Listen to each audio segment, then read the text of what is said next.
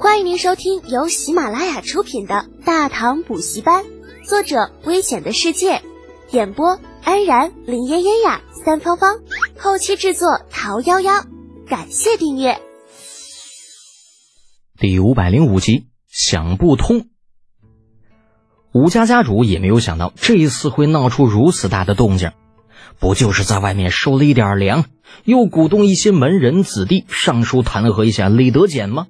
以前又不是没干过，怎么这次反应这么大嘞？想不通啊，想不通。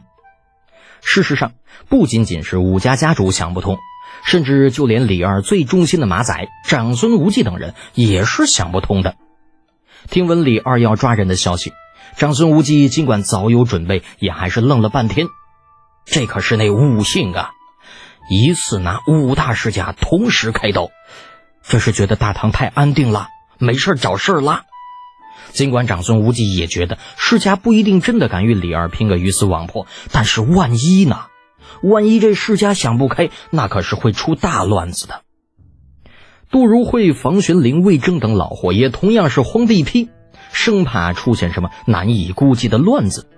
便是在这样的情况之下，北伐突厥的最后一支队伍右武侯卫回来了，同行的还有西域数十小国的使团。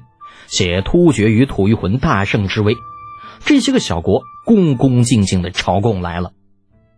长安城的百姓一夜之间多了无数谈资，旱灾、洪灾、世家、西域，不管哪一样都能够聊上十天半个月。这凑在一起，好家伙，都不知道聊什么好了。这些西域的小国，那基本上都是由各国国主亲自带队，自西域一路走来，看的尽是大汉后的关中。这心中多少对大唐有些不以为然，可是当他们进入了长安，立刻有些傻眼了。三丈高的城墙，七八丈宽的城门，那巨大的瓮城几乎是相当于他们半个国都了。这是他们以前做梦都不曾想到的，更不要说进城之后那熙熙攘攘的人群了。长安作为公元七世纪亚洲的中心。那是唯一一座人口超过百万人的城市，具体真实历史上有多少人不知道。反正李浩穿越的这个唐朝长安就有这么多人。这些在西域那些个用土围子圈一块地就能够建国的小国眼中，那几乎就是巨无霸一样的存在呀。超过五十丈宽的朱雀大街带给人的震撼，丝毫不比那巍峨的城墙来的差。那巨大的宽度，就算放在后世。都是人们无法想象的，就这么说吧，五十丈宽的大街，嗯，可能说有些过于抽象，那咱们呢就实际一些，举个例子，朱雀大街的宽度在后世实测是一百五十五米，就咱们按照三米一条车道的宽度来算，一百五十五米的宽度，那相当于双向五十车道，不吹不黑。就京城长安街的宽度也才八十米，而大唐的朱雀大街宽度却是一百五十五米，这几乎是相当于长安街两倍的宽度。从入城到进入鸿胪寺馆驿，长安城留给西域诸国的唯一印象就是大。如果一定要再加上一条，那就是人多。唐人、突厥人、大食人、波斯人、西域人，黑的、白的、黄的。啊只有想不到，没有看不到。在这座国际化大都市中，你可以找到任何一个已知的人种，同时你也可以买到任何你知道或者不知道的一切：丝织品、瓷器、铜器、铁器、玉器、美酒、西域的、大食的、波斯的美女或奴隶，看得人眼花缭乱，目不暇接。大唐的美丽，大唐的富饶。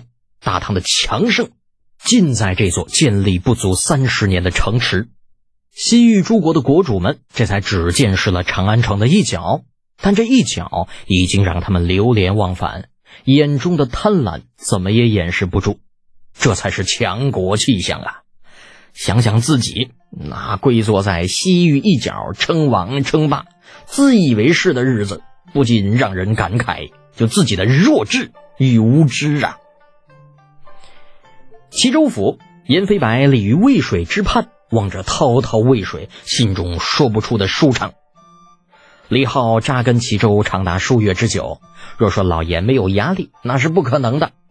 同僚的排挤，家人的质疑，在这场大雨没有落下来之前，巨大的压力几乎让严飞白喘不过气来。不患寡而患不均是人的天性，在关中大地世家的影响之下，官场上几乎默认了积极的消极抵抗的态度。不管是李浩有什么样的举措，都视而不见。充耳不闻，这样的情况之下，严飞白便成为了所有人眼中的异类。许多往日的好友都来信谴责他立场不坚定，还有人来信以断交威胁。总而言之，一句话，老严的日子过得苦啊。可是他又没有办法对李浩实话实说，只能日复一日的忍着啊，盼着万一哪天老天开眼，给点面子，下点雨，哪怕只有一点点也好啊。是的，严飞白并不相信李浩的什么预言，那所谓的什么大雨、什么洪灾，就扯淡都没见过这么扯的。但事实胜于雄辩，历史的车轮滚滚向前，贞观三年秋的一场大雨如期而至。在收到关中洪灾的消息之后，严飞白暗道一声幸运的同时，也为其他州府的百姓聚了一捧辛酸泪。严飞白身旁。王家主、郑家主、李浩并肩而立，面容严正，眉头紧锁。关中洪灾的事情，这个时候已经传到了齐州，有几个距离比较近的州府，甚至已经派来了求援的使者，希望在这个关键时刻，齐州府的同僚能够放弃往日成见，伸手拉兄弟一把。不过，王家主沉默良久之后，终是开口道。夏公爷，明日老夫便要回长安了。以后有什么能够用得上老夫的地方，只需一纸书信便可。郑家主随后议道：“是啊，小公爷，老夫也要回去了，就不在长安，家里也不知闹出什么乱子没有。”哼，都回吧，反正你们留在这儿也没有什么用处。李浩从随身的口袋里摸出皱皱巴巴的烟卷，点燃，吸了一口。不过长安眼下可是多事之秋啊！你们回去之后可要当心，当心什么？郑王二人无比清楚，不外乎是其余五大家族罢了。毕竟这次那他们做事有些不地道，或明或暗的把另外五家给坑得不轻。王家主发出一声悠然长叹，对李浩拱拱手：“多谢小公爷提醒。不过我们两家也不是怕事之人。”若有人真觉得我们好欺负，倒是可以来试一试。李浩见状，露出一丝神秘的笑容，与两人对视一眼。王家主如此有信心，在下静候佳音。郑王二位家主脸上一时露出一丝心照不宣的笑容，想到之前与李浩商量的事情，不约而同仰天大笑。良久，笑声渐敛，郑家主也不管一脸懵逼的严飞白，自顾自的说道：“小公爷。”大恩不言谢，日后凡有所需，郑家必然全力以赴。郑王两家都是世家，郑王二人又都是家主的身份，严飞白很清楚，这种人轻易不会允诺别人什么。可是只要答应了，就算遇到再大的困难，也是不会反悔的。换句话说，此时他们完全可以将三人之间的对话理解为结盟。钱财而已，真的有那么大的威力吗？应该不是。这三人之间应该也还有什么不可告人的秘密，只是他们不说，严飞白也不好问，只能在一边笑着道了几声恭喜。听众朋友，本集已播讲完毕，请订阅专辑，下集精彩继续哦。